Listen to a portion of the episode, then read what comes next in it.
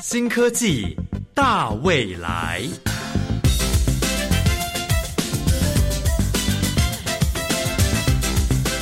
科技的进步让你看得见未来，深入浅出的介绍让你听得懂科技。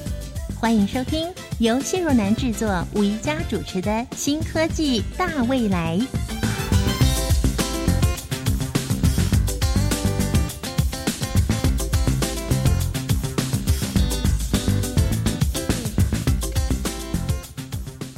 亲爱的朋友，不管是看到光，或者是听到光，你会有什么样的感受呢？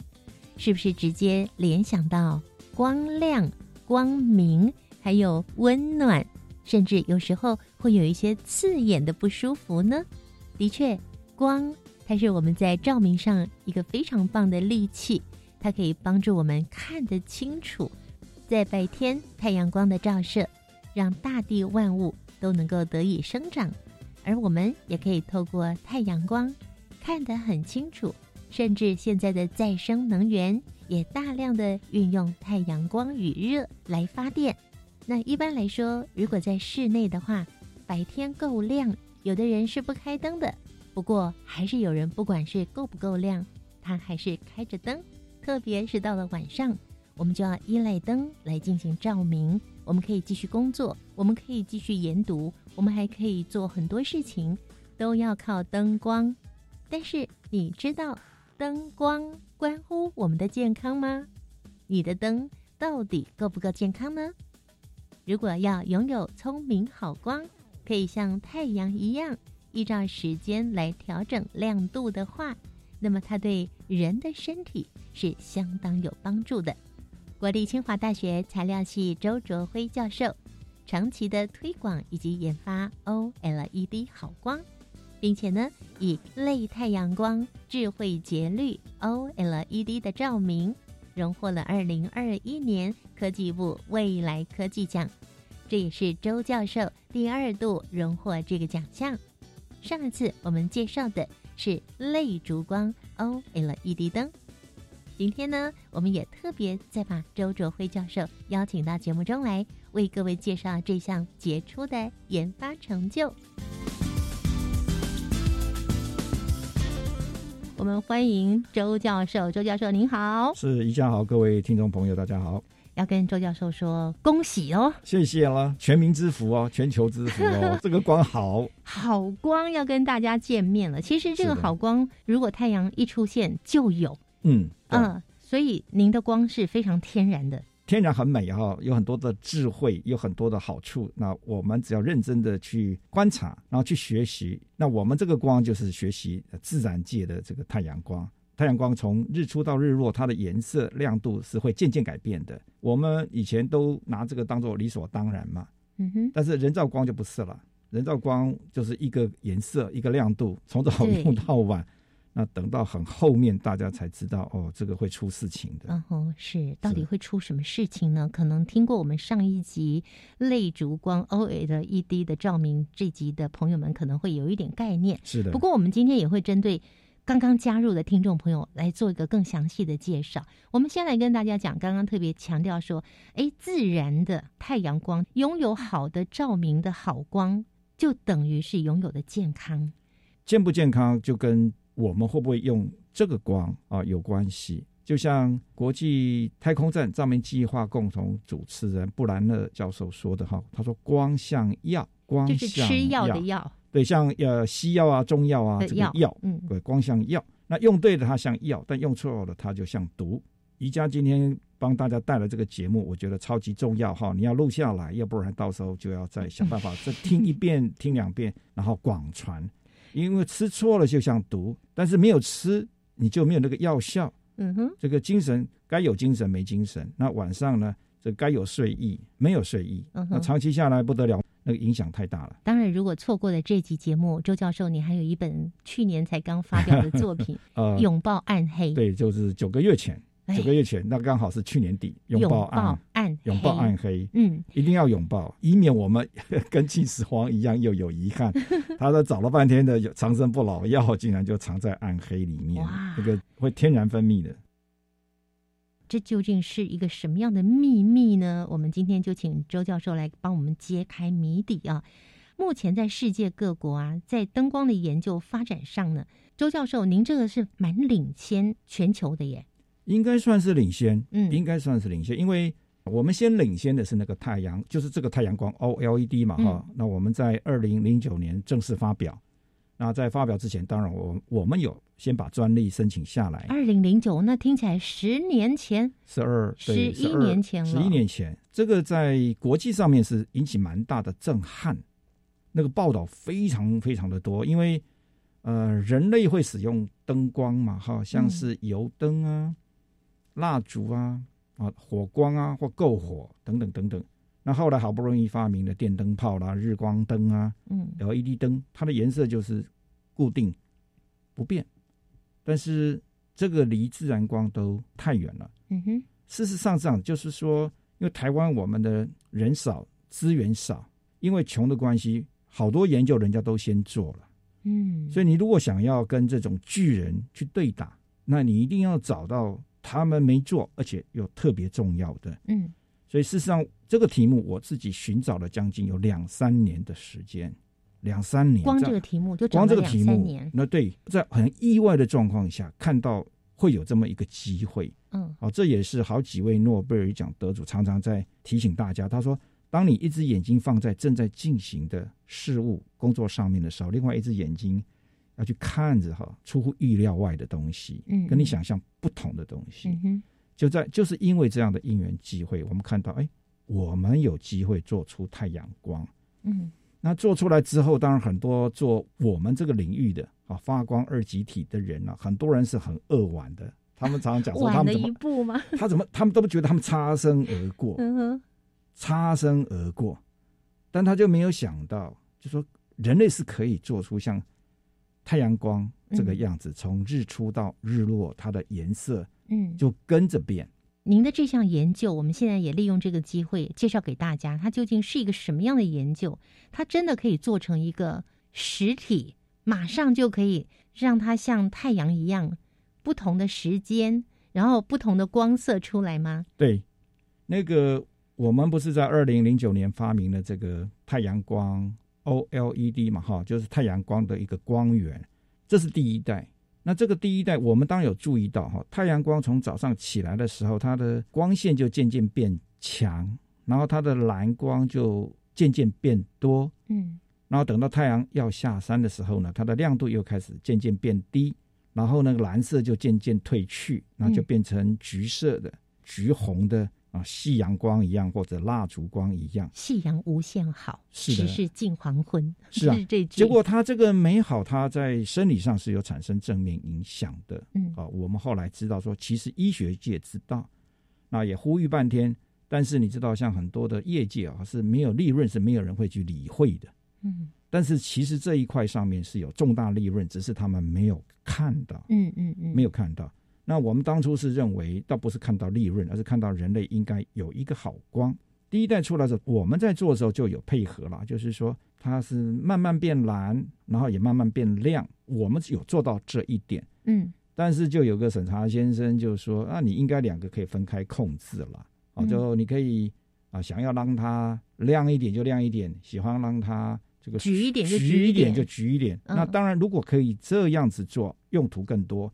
譬如我们这样讲啊，到了晚上，我们应该是要比较像烛光嘛。如果没有要做什么事，应该是要比较暗一点。嗯但是如果要吃烛光晚餐，烛光 OK，但稍微要亮一点。嗯还有，如果说万一不得已黄昏后还要看一点书，那就应该用没有蓝光的啊，就不会伤眼。那这时候可能亮度就要稍微高一点。什么事都不做，那当然就不需要那么亮。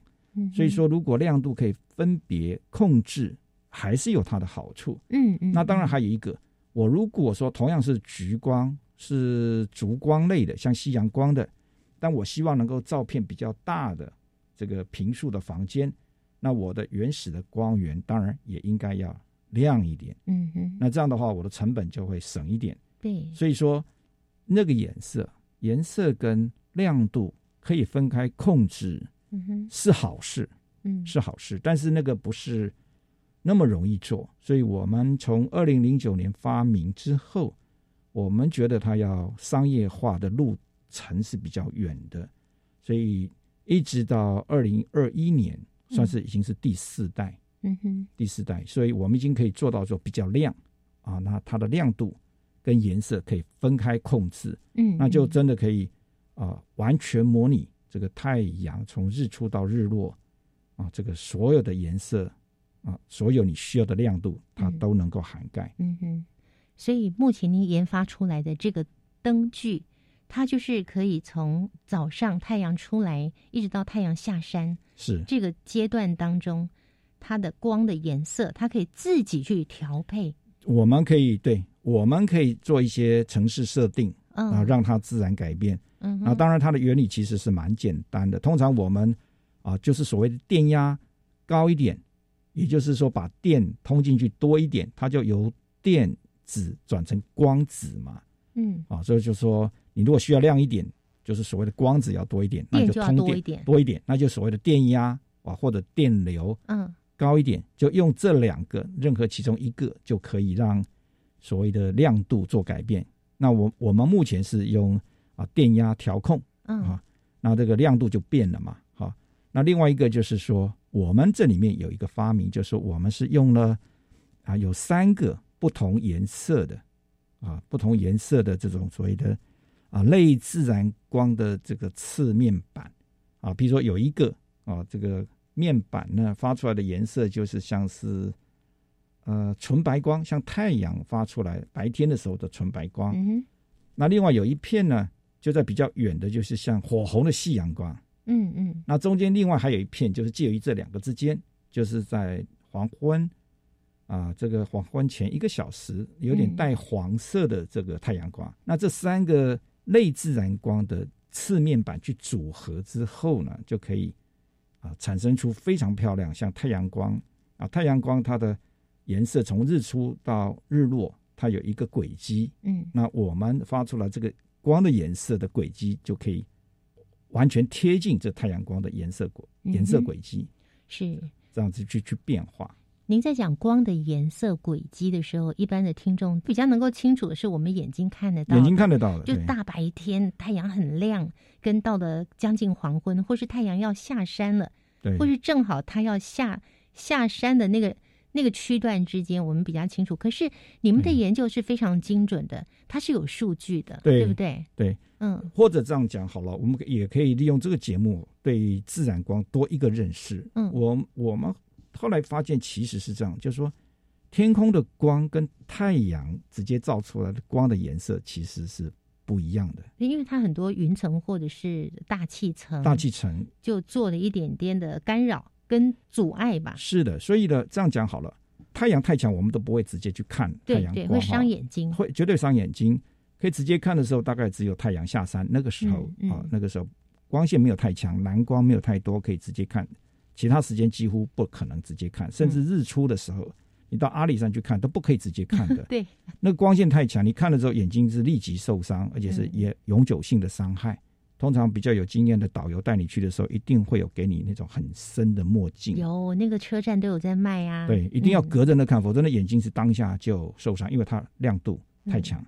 但是里面很有趣的就是说，人跟万物哈，基本上是被那个渐渐亮的灯光可以唤醒，渐渐，渐的要唤醒，要要渐渐亮，不是突然叫醒。不能突然，嗯因为如果是突然亮醒了哈，人会不舒服，动物不舒服，植物也会不舒服。我们讲说植物工厂，他们用人造灯光去照这个植物，如果突然开灯，其实对那个植物是不健康的。惊吓。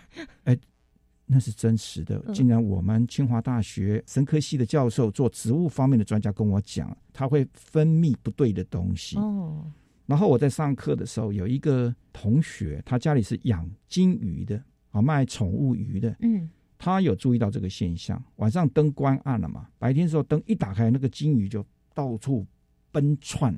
嗯然后他说，这个时候受到惊吓的时候，他很容易做一件事情，就是把他产的鱼卵就吃掉了。哦，因为他感受到生命受到威胁嗯，他要自保，嗯，他要嗯可能要吃饱了，然后去躲藏在一个地方，所以他会把它产的卵都吃掉。嗯嗯嗯所以他后来也知道说，哦，这个像太阳光的光线很重要，要慢慢的亮。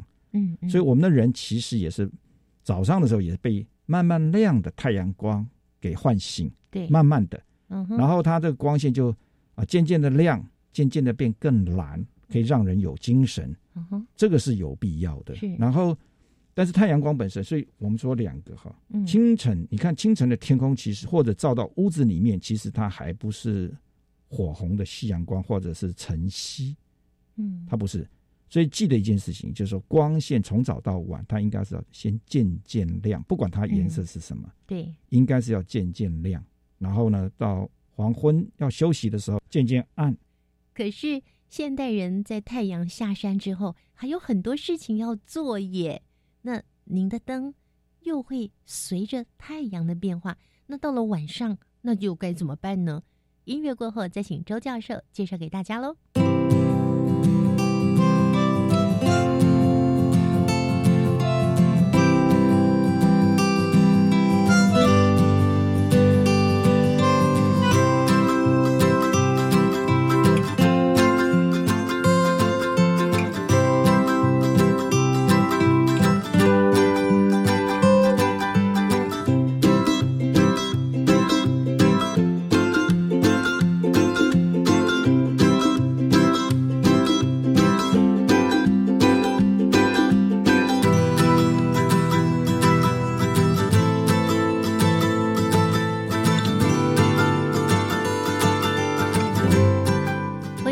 收听的是教育电台《新科技大未来》节目。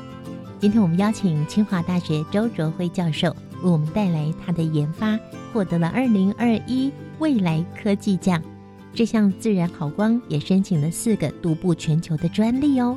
接下来，周教授要为大家介绍的就是这个好光它还有什么样的功能呢？人类有时候要工作，要长时间盯着电脑、电文或者书本在看。对，那如果是蓝光多的，那眼睛很容易发炎，眼压过会会过高。嗯，等于说现在的人其实凭良心说啊，除非自己玩游戏了哈，电子游戏、电脑游戏玩太多，这一回这是一回事。要不然我们现在大概从小孩子开始，小学他那个阅读的那个负担呢，已经过度负荷。嗯嗯，加倍了。呃，可能得加两倍、三嗯倍，加上如果他还补习，我我只能说很悲惨哈。等于说我们小孩子在很年轻的时候眼睛就用坏了，然后前一阵子我们又因为 COVID nineteen 的关系，所以就变成是在网呃网络的线那那是。最最严重的，就瞬间很多爸爸妈妈都知道小孩子不能去用三 C 嘛，哦，那眼科医全部破生功啦，这时就跟我说突然间就那个小朋友的眼睛视力近视眼的增多好几倍。对，所嗯。以那个叫做蓝害疫情嘛。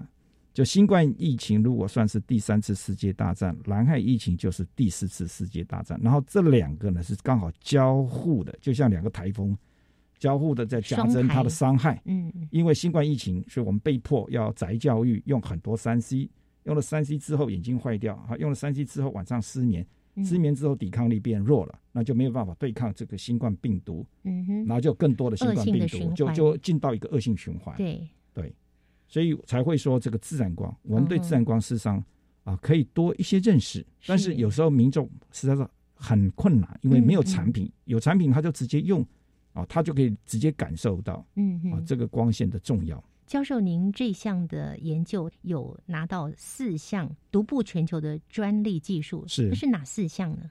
这四项里面有两项就是讲到怎么样去控制、去改变它的颜色，然后呢，后来有一个专利就是说我可以同时改变颜色又改变它的亮度。嗯好，那再来就是说，这个看起来好像也没有太难。那再来，我们就有一个专利，就是说，那你在改变的时候，这个颜色最好还是要像太阳光，它要像自然光。嗯所以我们就用了所谓啊三到四个类自然光的这个次面板光源，等于是说我有至少三到四个啊这个不同颜色，像嗯太阳光一样不同颜色的这个光源，那由这三个去组合出一个完整的。嗯那我就个别调控，比如说我今天要是白天希望有精神一点，蓝光多一点，我就把那个白光啊，这个像太阳那样子自然的一个白光就放亮一点。嗯嗯那如果我要进到这个黄昏的时候，希望它是一个啊烛光晚餐，或者我要长期看书，希望是一个没有蓝光伤害的，嗯那我就把啊就是烛像烛光，像火红夕阳的嗯哼啊类那个类太阳光，就把它放亮一点。那那中间就由这个三个去调变，等于是我有三个元素。我们讲嘛，如果啊两点成为一个直线，但是太阳光的颜色它不是一个直线，它是一个曲线，嗯，它那个变化它真真的是是柔美的，它不是硬邦邦的，嗯它是这样一个曲线啊，它会变化，所以我们要有三个光源，要三点才能成为一个曲线。嗯哼啊，所以这是另外一个专利，就是我们用三个以上的这个叫做类自然光侧面板去组合一个完整的自然光嗯这样子。然后另外当然就是啊、再一个就是所谓的智慧型的，就是我们可以把它啊在等于输入到城市里面，然后最后使用者只要去按就好了。我想我们后面还要继续研发啦。嗯嗯。啊，譬如说，可能你就直接选一个说哦，我要这个春分、秋分的 光线就好了，就就这样很简单。嗯。啊。比如说我我今天想要有一个渐渐啊春天的，嗯。也就是说，呃日日渐渐变长，夜渐渐变短，嗯嗯嗯。啊或者说它实在是在北极地已经受够了没有太阳这样的环境，那他希望是夏天的，那你就按一个夏天的。嗯那等于是说，他白天时间有光的时间就比较长。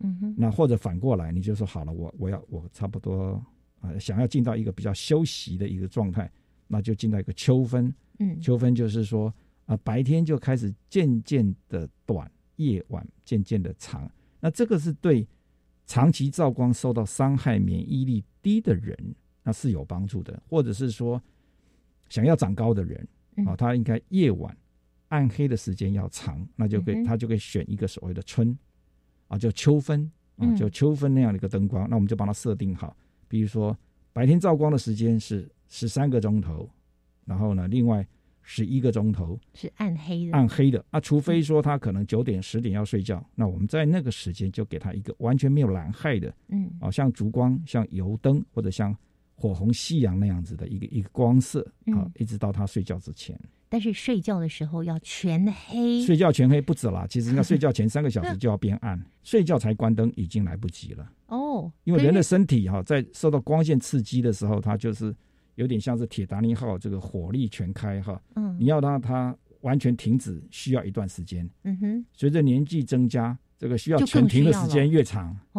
然后，如果比如说，如果是十岁的小孩子，这眼睛一闭就睡着了，灯嗯开着他照样睡，因为他的嗯褪黑激素啊分泌很快，他的那个新陈代谢是快的。嗯嗯，但年纪越大，就越容易辗转反侧嘛。是大概是我有问过我的学生，他们从大二开始就失眠，就容易失眠。我问他们为什么，嗯他说因为高中作息比较正常嘛，嗯你就得要要得要该睡就得睡，然后你七点就就得出门。上课对他有个好的作息，嗯大学就解放了嘛。嗯哼经过一年之后，他就乱了。然后，然后呢，你可能两个人住一间，四个人住一间，另外一个不睡，有个夜猫子，那你也惨了，嗯哼你你的整个睡眠都被打扰到了。对啊，所以事实上，我想我们的我们的孩子大概从大学开始失眠的人非常多。嗯哼。所以您的这个健康好灯啊，听众朋友听到这里一定很想知道说，发光的那个灯体啊，因为您的这个名称叫做 OLED 嘛，对那我们对 LED 灯非常的清楚，因为家里面多多少少都会有对手电筒啊，或是屋里面的灯，对，好多人啊都是换成了 LED 灯。对，不要不要你 没有有换就不要再换了。你又加了一个 OLED，那这这个光体到底是它的光是怎么出现的？那我们等到下一个阶段再请周哲辉教授介绍给大家喽。好的。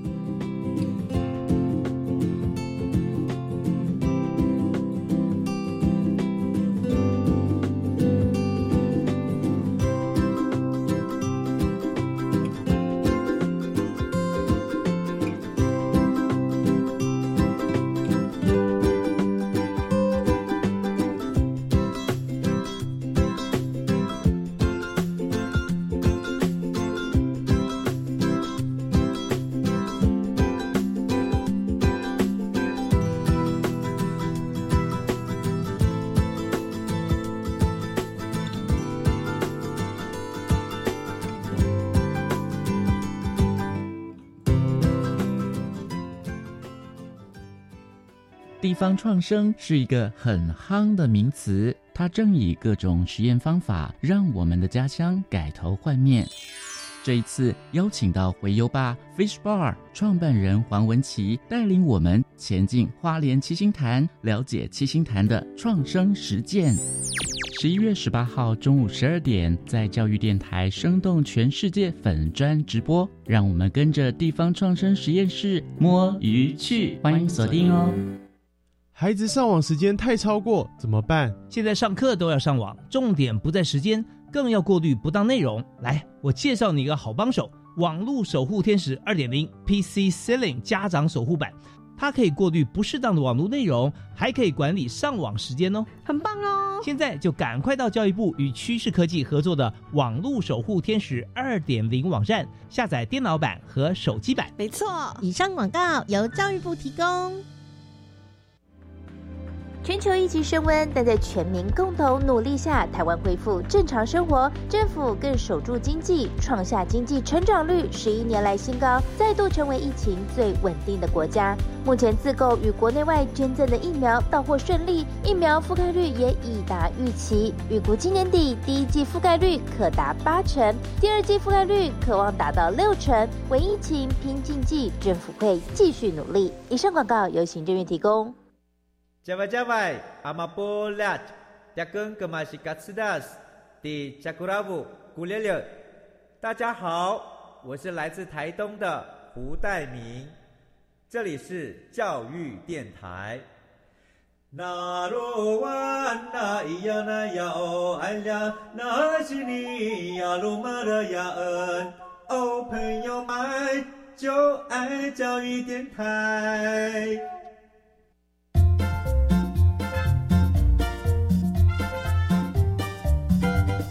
新科技大未来，每个星期三上午十一点零五分，与你在教育电台的频道上认识新科技，迎接大未来。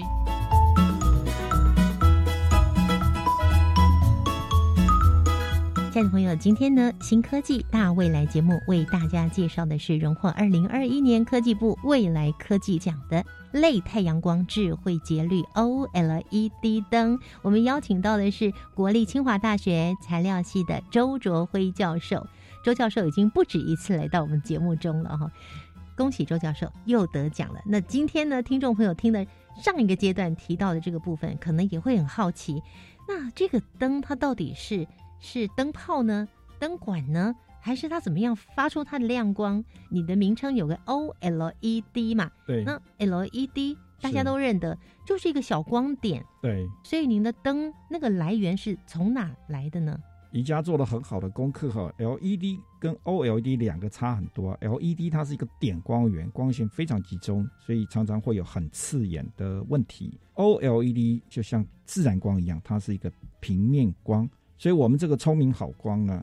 一开始是是就是用这种平面光，每一个就一个面面板啊，就会发光的这面板，这种次面板，这样一个一个把它这样子组合起来，所以呢，它是一个很柔和的。所以您说它发光是一个面哦？对，它整个面在发光整个面在发光，整个面发光。嗯，我的学生以前就有提过哈，他说这个光质之好，就像西施了。嗯。这么的好的一个光质，然后 LED 那可能像东施，它要磨粉，它要擦脂磨粉，因为它太亮了。嗯，人类没有办法接受这个一个点很亮，非常伤眼，所以直接刺伤眼睛。所以它要磨粉，它就要做一些光学的处理，把光把它分散。但分散之后，它不见得会很均匀。所以那个周教授，您抬头看，这个是 LED 灯吗？这个应该是 LED 灯。哦，对，这是 LED 灯。然后他已经在外面做了个罩子，就已经想办法就磨粉了，磨粉了，呃，就磨就磨粉太平了。他要把它均匀化，嗯，然后再经过这个砍灯，这个再再出来。但如果你直接看它，它本身当然非常亮了，非常亮，真的亮的非常刺眼。刺眼，对。现现代人用光的问题是用的太亮，就像说早期盐巴贵，大家舍不得用，后来便宜的时候大家用太多，啊，这个情形是一样的。嗯，那就像药，有些时候呢。有些人，譬如说不该吃的药，他他吃了，嗯，我该吃的时间他没啊，他没有在该吃的时间吃，那也会出问题。呃，我自己喜欢这个光，但因为它很不容易做，我当然好希望它很快就可以量产。那台湾必须要加快。我我要讲一个讯息哈，其实这件事情，国际太空站已经注意到了。太空人在太空站上面，经过这么样一年的服勤下来之后，其实他们除了骨头因为没有重力，肌肉萎缩，嗯。骨头很容易像这玻璃儿一样啊，自身的重力就会把它弄骨折、弄断掉。之外，其实他们还有一个问题，就是很容易罹患癌症。嗯哼，就是他那个日不分日跟夜都照那个白光，照出问题，所以后来国际太空站就用太空梭分了三批上去，把那个光换成聪明的光，嗯。像太阳光，但他们的又不够好。也就白天的时候，你可以是蓝光多一点的白光没关系，让你有精神。嗯休息的时间自然他们会把蓝光弄掉，让它变少一些。然后当睡觉的时候是不需要有光，嗯但是他们就说在人类要休息的时候，它的蓝光是一丁点都不需要有，嗯，但是他们还是有。嗯那为什么我还是要提有机发光二极体啊？叫 OLED，就是因为这个光它不像 LED，LED 早期的时候哈，它一定要配一个蓝光，用蓝光当引擎去击打黄色荧光粉或红色荧光粉，然后呢，这样子是所谓的蓝光、黄光或者蓝光、黄光、红光加在一起才产生白光，所以它一定要有一个蓝光，它跑不掉的。嗯但 OLED 它像水彩调色盘，你喜欢什么颜色放什么颜色，不喜欢不好的就不要放，嗯所以它就摆脱了这个蓝害的问题。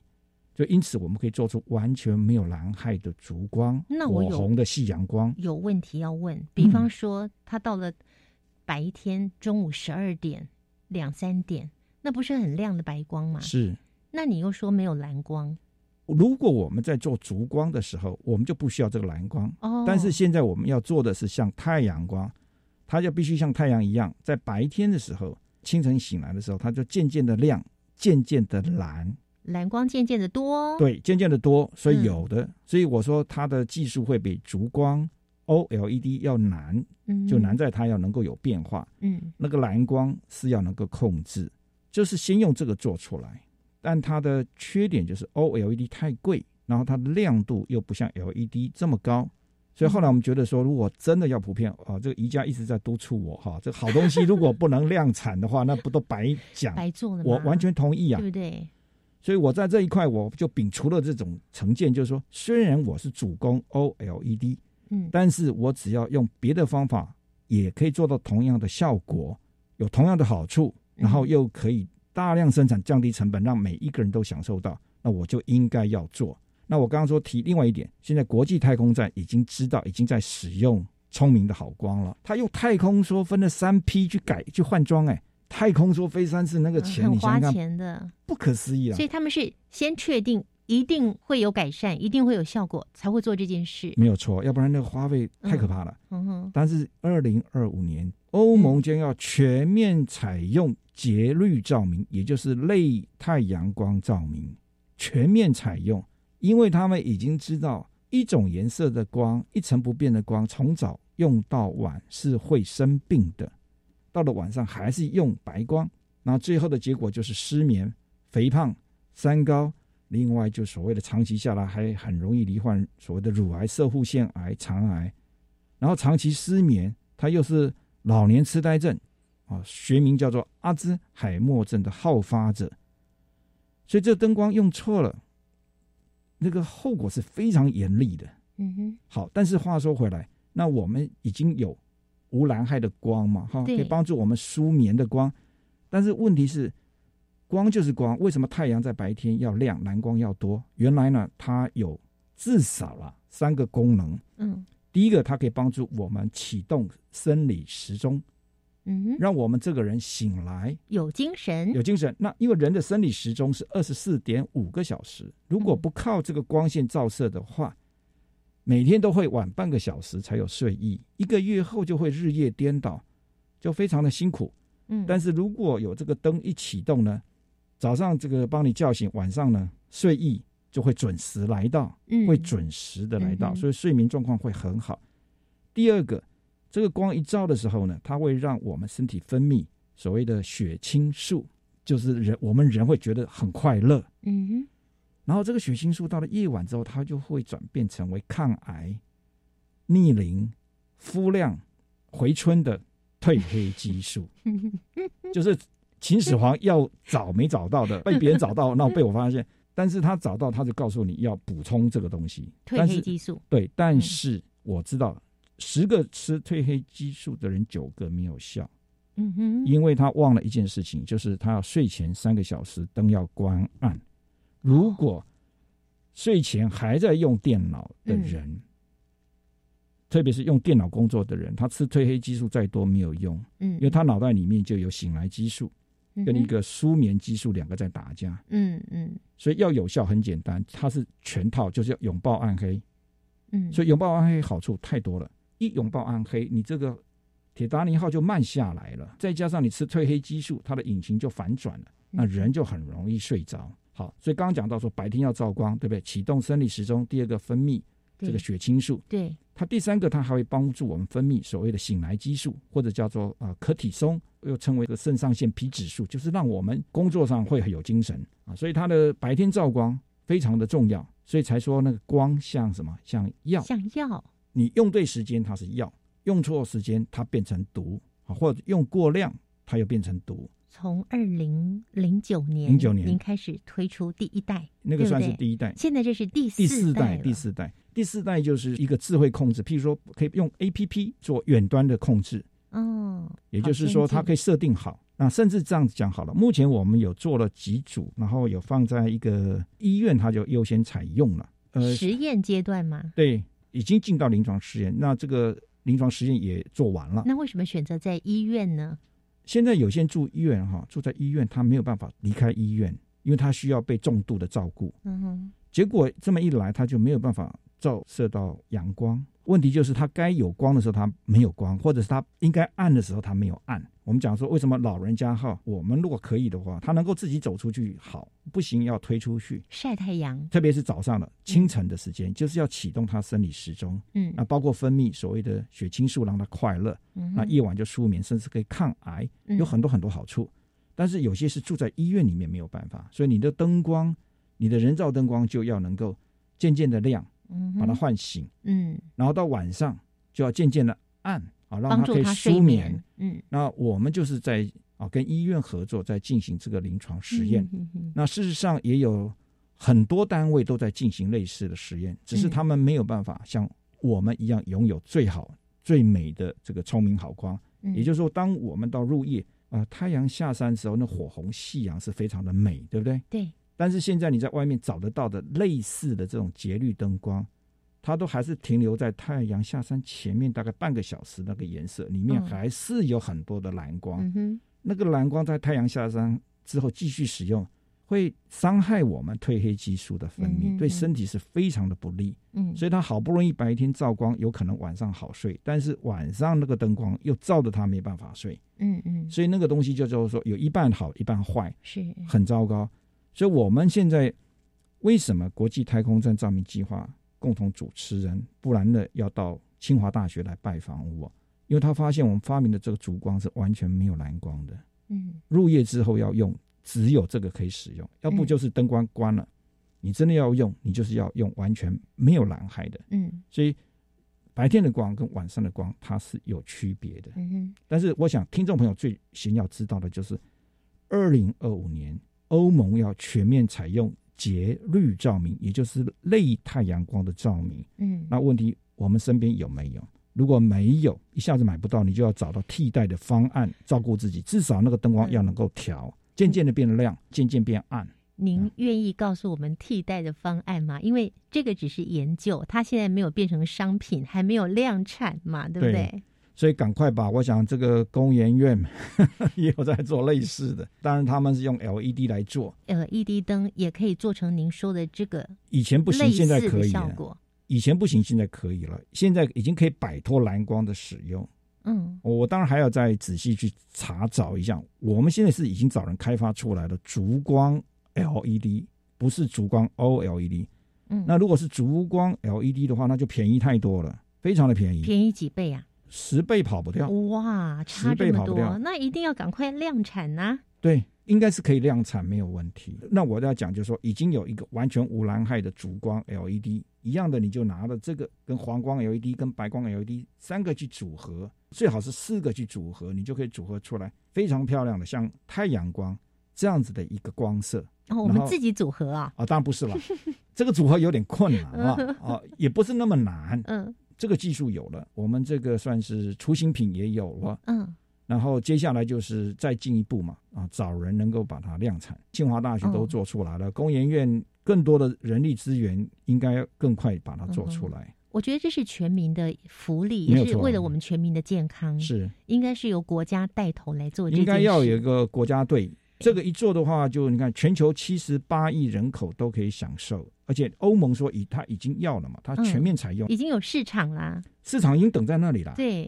对不对？所以这个时候不做要做什么呢？嗯哼，对不对？因为其他的灯光有害的灯光已经过度饱和了嘛，嗯，那这个好光就是人人期望的，不止太空站要用，医院要用，家家户户都可以用啊，对不对？那这样你可以省掉很多的医药费。当这个灯光下来之后比较复杂，比较贵一点，对不对？但是你跟医药费比比看。那省很多，也不用受罪啊。我我们就讲，好像一个乳癌治疗，在国外要一千万台币啊，嗯，在台湾还要到五六百万。对对，少五六百万，你这个电费啊，你怎么花都花不到，花不到，花不到十万，一辈子都花不到，一辈子都花不到。但是，一旦生病了，像失眠，嗯，失眠要去吃安眠药，安眠药就是有副作用，嗯，然后甚至还会伤害到我们的大脑。但是这种自然的东西，光用对了啊，让我们可以逆龄，皮肤变亮。变年轻，回春，然后抗病、抗癌的褪黑激素就会大量分泌，那些都不要钱的，所以何乐而不为？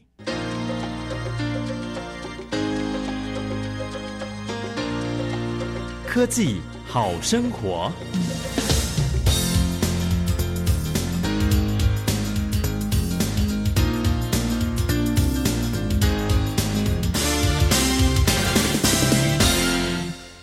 想想看，就每个人在家里都觉得很幸福。到了入夜之后，没有这个光线的刺激，眼睛没有眼压，突然你觉得你眼睛好起来了，没有肾上腺皮质素，人整个放松了，压力也没有了，就觉得自己好像又回到母亲的怀抱里面那样的舒服啊！家家户户那个灯火就像火红的夕阳一样，就是美。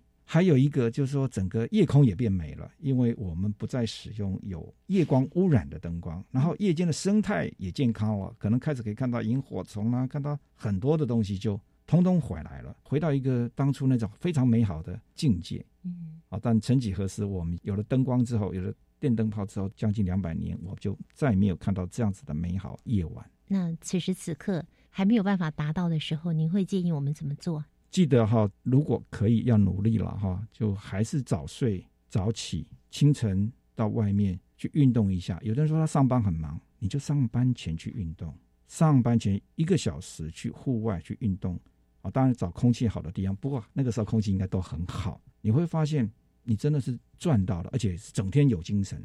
你早上早起去运动，去照阳光之后，整天有精神，然后到了晚上十点。当然，现在很多人没办法十点睡觉，那个是一个警讯，因为褪黑激素是在九点，如果六点太阳下山，九点钟开始大量分泌，你配合上去的话，那整个人都舒服起来。这个是我们自己身体的一个调控，早睡早起，早睡早起，早上出去晒太阳，照自然光，嗯，对，然后到晚上的时候就记得灯能够不开就尽量不要开，因为外面的光污染也够你屋屋内啊看得够清楚，还特别一个。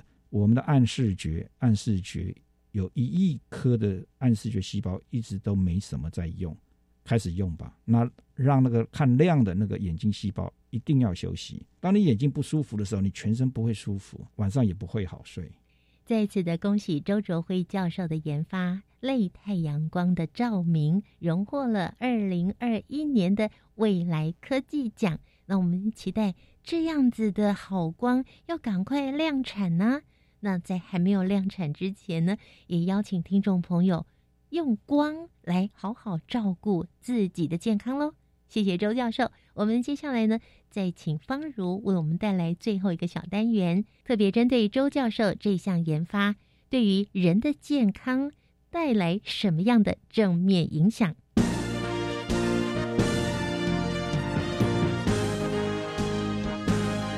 观点大突破。欢迎来到观点大突破，我是方如。电灯的发明让人们能够延长活动时间，也大大的促进经济发展。但是在灯光的照明之下，身体却也受到了影响。今天在单元当中，很高兴的我们邀请到了台中维新精神专科医院的徐景琪院长进行分享。院长表示。身体机能与心理健康都会因为光线的色温、强度等因素不同而受到不同的影响。其实，呃，我们讲的光线呢，它是呃有这个光色还有亮度的区别哈。那光色跟亮度哦，对人体的生理的时钟，尤其是昼夜的节律哦，它是有非常啊重大的影响。那主要的是讲法是说。比如说在啊白天就早上的时候啊，一般它就是有日光，那这个时候会促进体内的可体松，就 cortisol 的分泌啊，啊让那个人比较有精神，而且有专注力，而且啊工作也有很有效率。但是到了晚上以后哈，啊如果我们还是用啊蓝光比较强的明亮的白光哦去啊生活的话。那这个会会很强烈的去抑制啊褪黑激素就 melatonin 的分泌哦啊这样子呢会造成啊比如说失眠啊或者肥胖以及啊第二类型的啊糖尿病啊甚至心血管疾病啊那长期这样子下来也会造成乳癌或者是啊社会腺癌的啊罹患率的攀升啊。所以我们必须要在夜晚的时候，应该要使用一些没有蓝光、没有蓝害和呃比较像这个烛光的那样子的橘色的灯光这样。而在医疗领域，有一种光照治疗，便是针对日照时间不足所造成的精神问题进行改善。所谓光照治疗哦，是用来提升这个夜晚的这个睡眠品质的哈，并且。最重要的是在减缓这个忧郁的症状。那这个一般哦，像这种忧郁的症状会发生在这个冬天很长的北极啦、北欧啦，长期照不照没有办法照到啊日光的地方啊。那这个当地人呢，常常会呃有一个严重的忧郁哦，那甚至有自杀的状况哦。那如果我们把这个光照治疗应用在啊，当地的话就便就能够减少这个悲剧的发生了哈。那所以此外哈，在根据这个一些癌症的研究会发现哦，啊，一般啊上班族他在轮班的时候，因为啊昼夜颠倒会使得生理时钟会受到扰乱。那这个时候呢，啊我们啊也可以把这种。光照疗法应用在这个轮班的工作者上面，啊也会啊会让他的生理时钟哈透过这个光照治疗啊来恢复。那其实在这个光照治疗它的原理上面啊，主要就是在白天的时候早上的时候会啊照射一般的这个白光，这个白光是很接近自然的日光的啊很自然日光的那。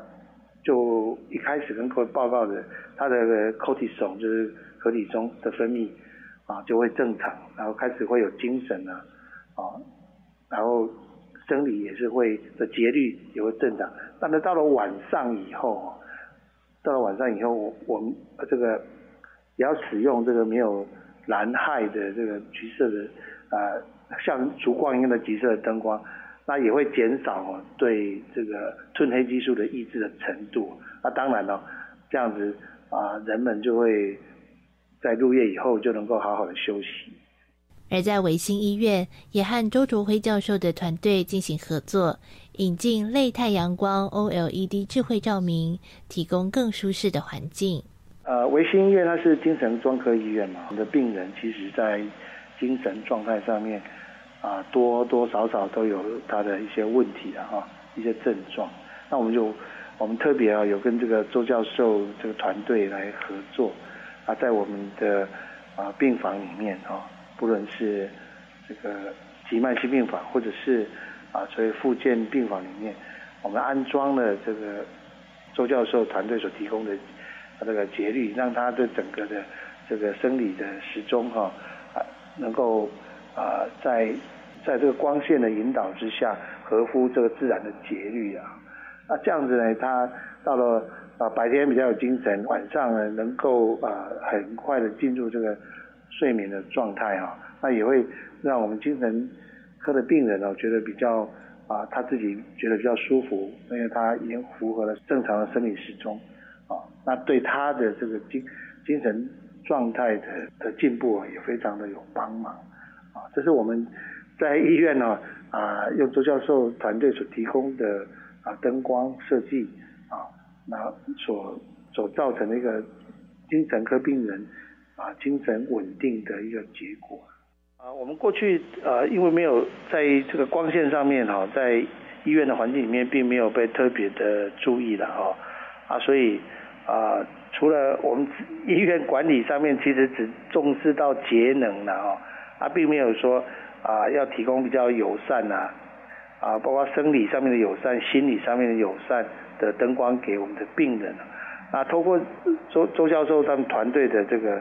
在我们医院的一个实验的结果，那我们发现呢，用这个光线啊，哎的这个调节哦，可以让我们精神科的病人啊，他的精神状态啊比较趋近于稳定了啊，哎，这个是一个实验的一个状况。这样，许院长也提醒听友，在日常生活中可以针对情境不同选择光线，来帮助自己达到更好的生活品质。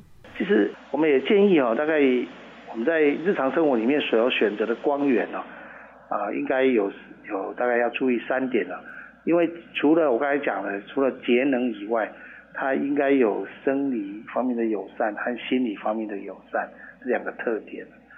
那这个是那第二个呢，在夜夜间用的灯光哦，必须和白天使用的有所区分，就好像以前医院其实也没有在分。啊，两个并没有分别啊。啊，入夜以后，第三哈，如果说入夜以后，如果你要点灯的话，你要选择低亮度、低色温，主要就是没有蓝光的这个照明的啊光源哦。那这样子呢，可以啊使你的生活更贴近这个自然的节律哦，那你的啊生活品质也会更好，也会比较放松这样。照明灯具为我们的生活带来许多便利。如果能够留心选用照明设备，相信不只是能够舒缓紧张的情绪，更能够在需要专注的时候提高工作效率，达到事半功倍的效果。以上就是今天的观点大突破，我是方如，下回我们空中再见。